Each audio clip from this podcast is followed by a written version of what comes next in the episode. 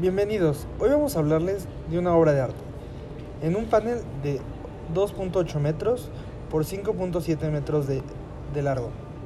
Es un fresco en el techo de la capilla Sixtina, pintado alrededor del año 1511 por Miguel Ángel Buonarroti, artista y arquitecto del Renacimiento.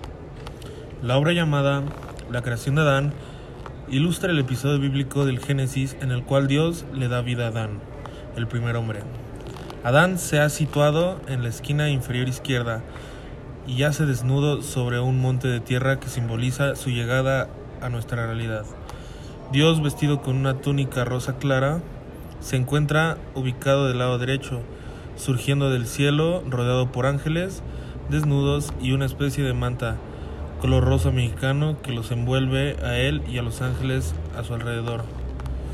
En la obra también aparece Eva, la primera mujer de la tierra, situada bajo el brazo protector del Creador, que la sostiene anunciando su futura creación. Gracias.